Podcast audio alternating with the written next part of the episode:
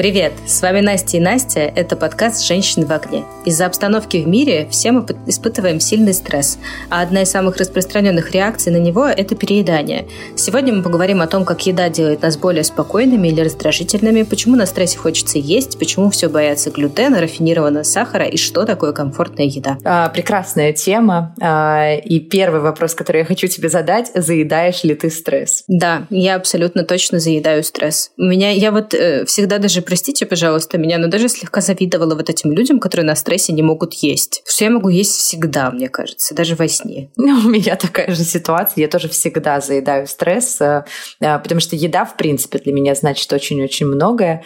И э, я люблю вкусно поесть, а когда стресс, это вообще, я просто остановиться не могу. У меня в семье есть такая фраза, мама мне ее с детства говорила, ешь все, что не прибито.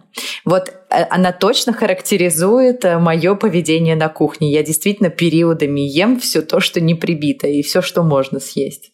Но у меня бывали такие случаи, когда я, например, могла не есть, например, в период влюбленности, но это очень короткий период, потом я начинаю с удовольствием отъедаться. Ну да, ну я могла там в периоды моей, моего становления карьеры, когда ты интенсивно работаешь, ты просто забываешь поесть, но это значит, что потом, когда ты доберешься до еды, ты просто типа съешь больше или будешь есть что-нибудь вредное.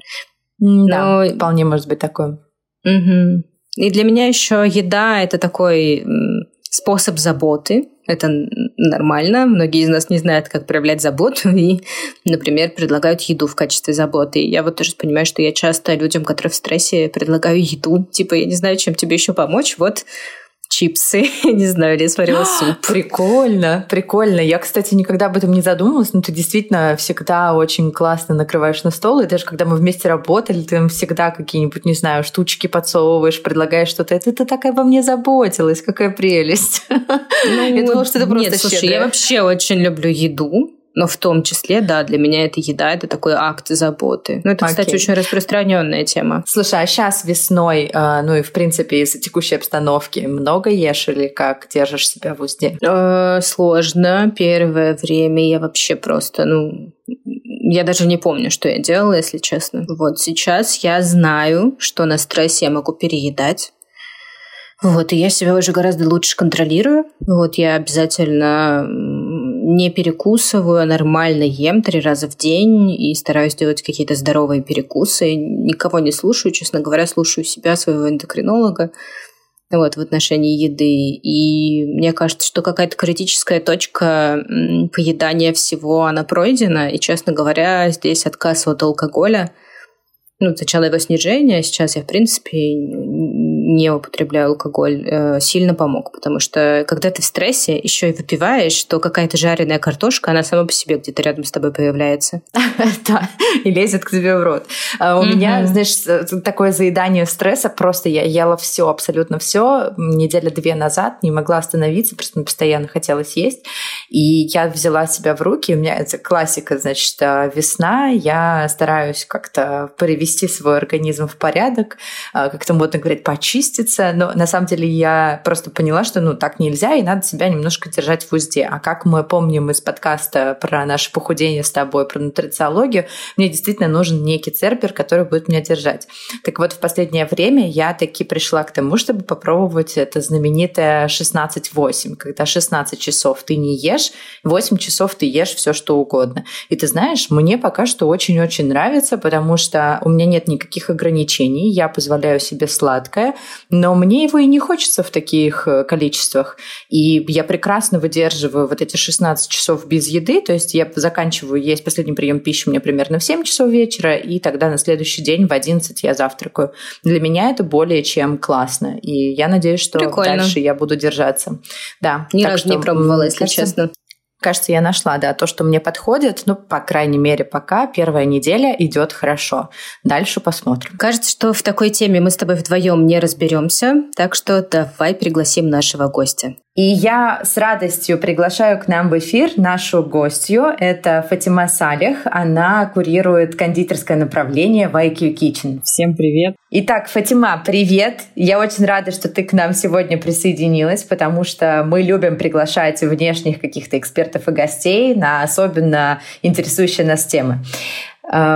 У меня к тебе вопрос. Скажи, пожалуйста, ты, как никто другой, разбираешься в сладостях. Повысился ли сейчас спрос на сладкое? И, в принципе, что сейчас самое популярное? На самом деле, да, потому что в любом случае все люди не перестают есть, все любят сладкое. А, плюс людям же надо как-то получать позитивные эмоции и через еду в том числе. Поэтому, да, никакого спада на сладкое мы не заметили. Наоборот, мне кажется, он а, по сравнению с прошлым годом только увеличился. А когда вообще, в принципе, существует же наверняка какая-то сезональность? А какой самый высокий сезон у сладостей обычно? А, ну, все-таки, наверное, сезонность привязана больше к событийным мероприятиям, да, допустим, э, это, безусловно, как сейчас это Пасха, да, там это Новый год, это 14 февраля, то есть это праздники, когда люди что-то хотят купить домой или что-то отметить, допустим, вот э, на Новый год у нас это был э, рождественский кекс, мы занимались объектом в Нижнем Новгороде, и просто супер продажи, люди сметали эти рождественские кексы, как сумасшедшие. Вот, на данный момент сейчас это Пасха, поэтому, в общем-то, все достаточно активно. Но, безусловно, это праздники. Кстати, когда ты сказала про Новый год, я подумала, боже, кто ест тортики на Новый год или эклеры или что-то такое. Ну, это как-то не, не типичный новогодний э, десерт. Но когда ты сказала про кекс, я подумала, блин, да, я бы с таким удовольствием его съела. Э, не, рождественский кекс — это очень классная история, на самом деле она необычная и очень прикольно, что... Ну, то есть это больше такая все таки британская а, мода, наверное. То есть, ну, как бы там этот кекс готовится там месяц, вымачиваются сухофрукты, то есть это все с алкоголем. И прикольно то, что ты как бы... У него очень высокий, скажем так, длинный срок хранения. Он может храниться больше месяца. И он не то, что не потеряет ну, хороших свойств, а он только их увеличивает. Поэтому очень прикольная история. Я, кстати, ела такое. Это было действительно фантастически вкусно. У него был очень ромовый привкус, и это было, боже, это было божественно. Правда, классно. А, да, это хорошая Ох, история. Прям захотелось.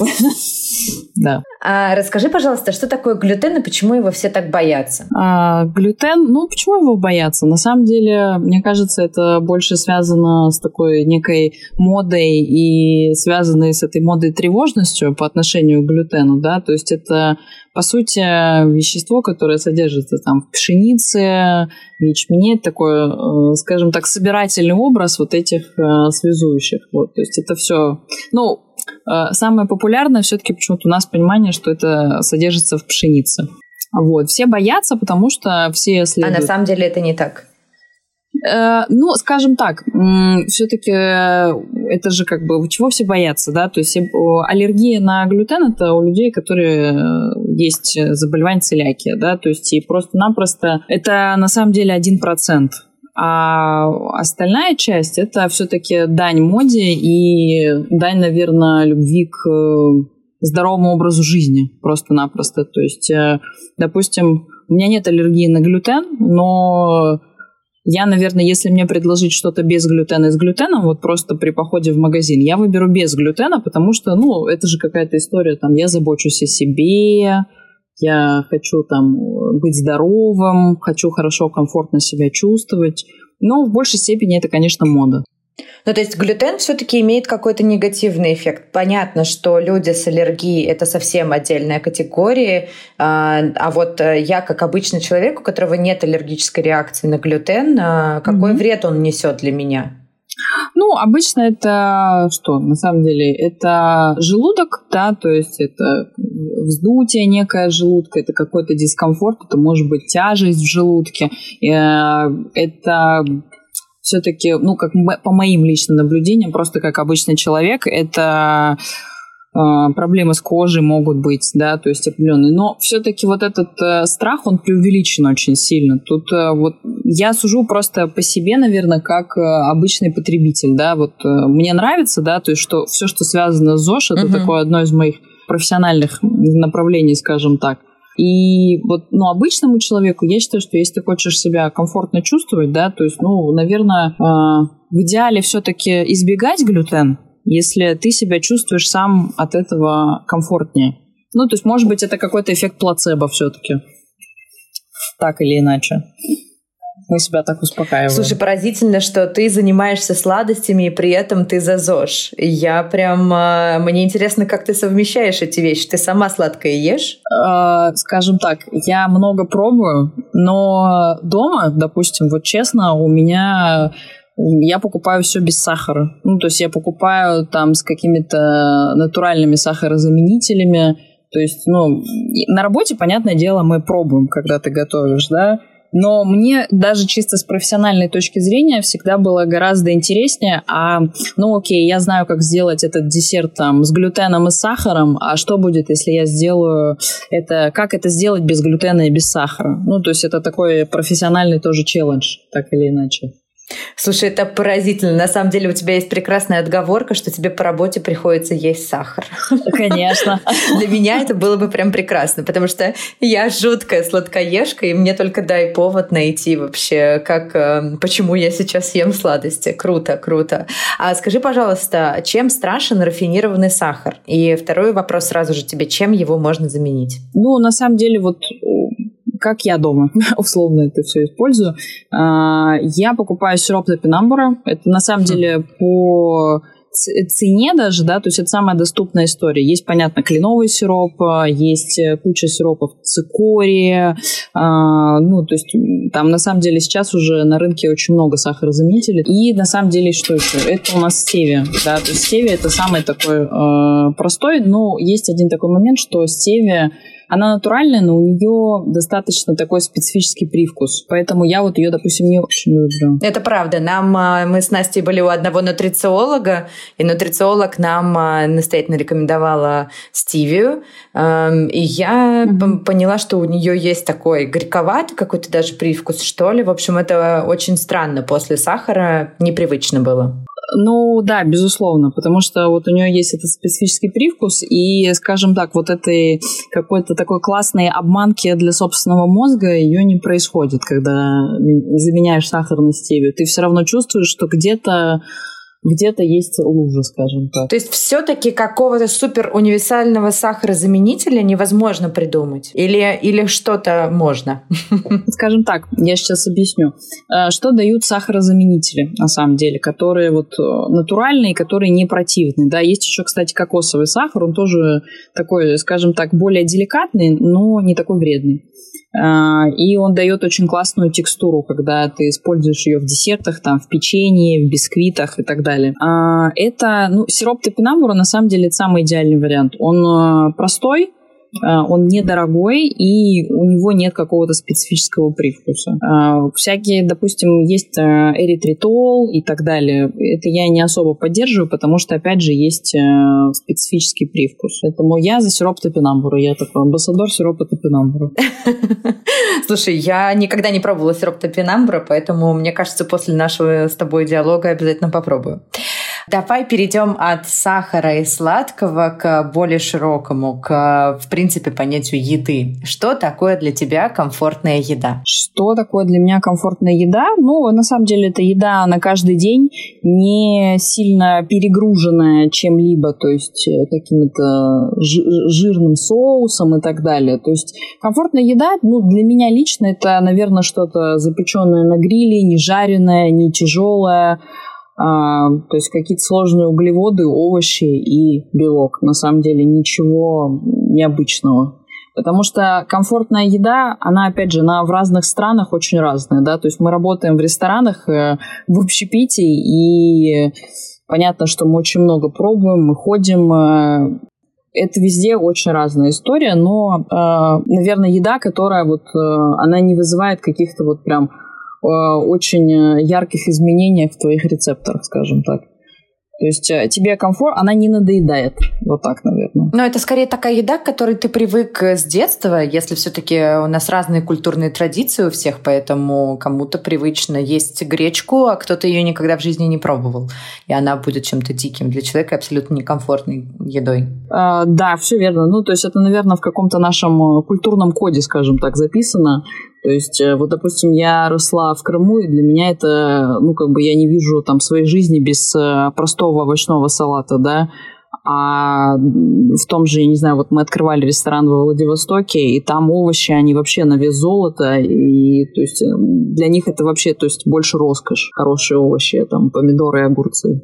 Да, и при этом, и при этом крабы для них, наверное, более привычные, чем, чем для нас. Э, потому что э, я встречалась как-то с ребятами из Владивостока, и они мне сказали, что они ну, там, могут просто килограммами их есть. Тут главное не приборщить и не получить белковое отравление, но в целом как бы для них это абсолютно нормальная привычная еда. А, да, безусловно, так и есть. То есть для них э, там съесть живого гребешка, который у тебя еще сокращается, скажем так, во рту после того, как ты его срезал с раковины, это все как бы в порядке вещей. И они это едят с детства. Для них это эм, вот крабы, гребешки и э, так называемая китайка, да, то есть это китайская кухня простая, где вот именно реально китайцы работают.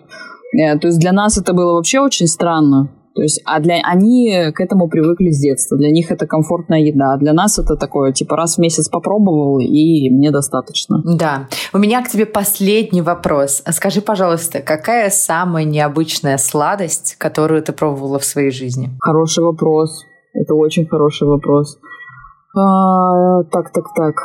Может быть, это был какой-то десерт, или это был а, ну, приготовленный десерт, или это было что-то готовое изначально, там, не знаю, э, хотя что может быть готовым изначально, кроме сахара и сиропов. Но, в общем, наверное, скорее речь э, о десерте. Вот мне интересно, что ты такого самого классного пробовала. Ну, наверное, то, что меня впечатлило больше всего, я, наверное, удивляюсь этому каждый раз, но это вот опять же возвращаясь к разговору о культурном коде.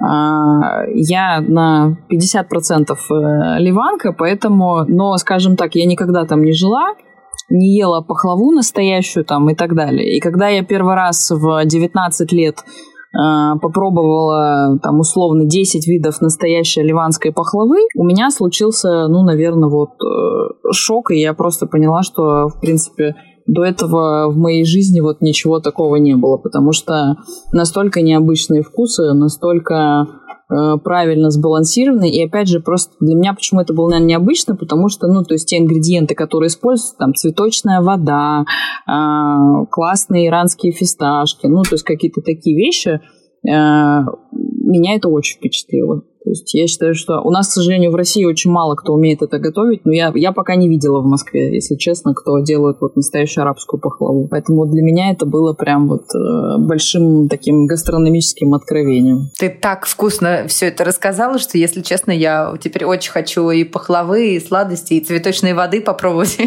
и всего сразу. Спасибо тебе огромное. Было очень приятно с тобой побеседовать. Спасибо большое. Спасибо большое за то, что разрешили поучаствовать. Очень круто. С вами были «Женщины в огне». Помните, что во всем нужна мера. Но еда не только для энергии, но и для радости.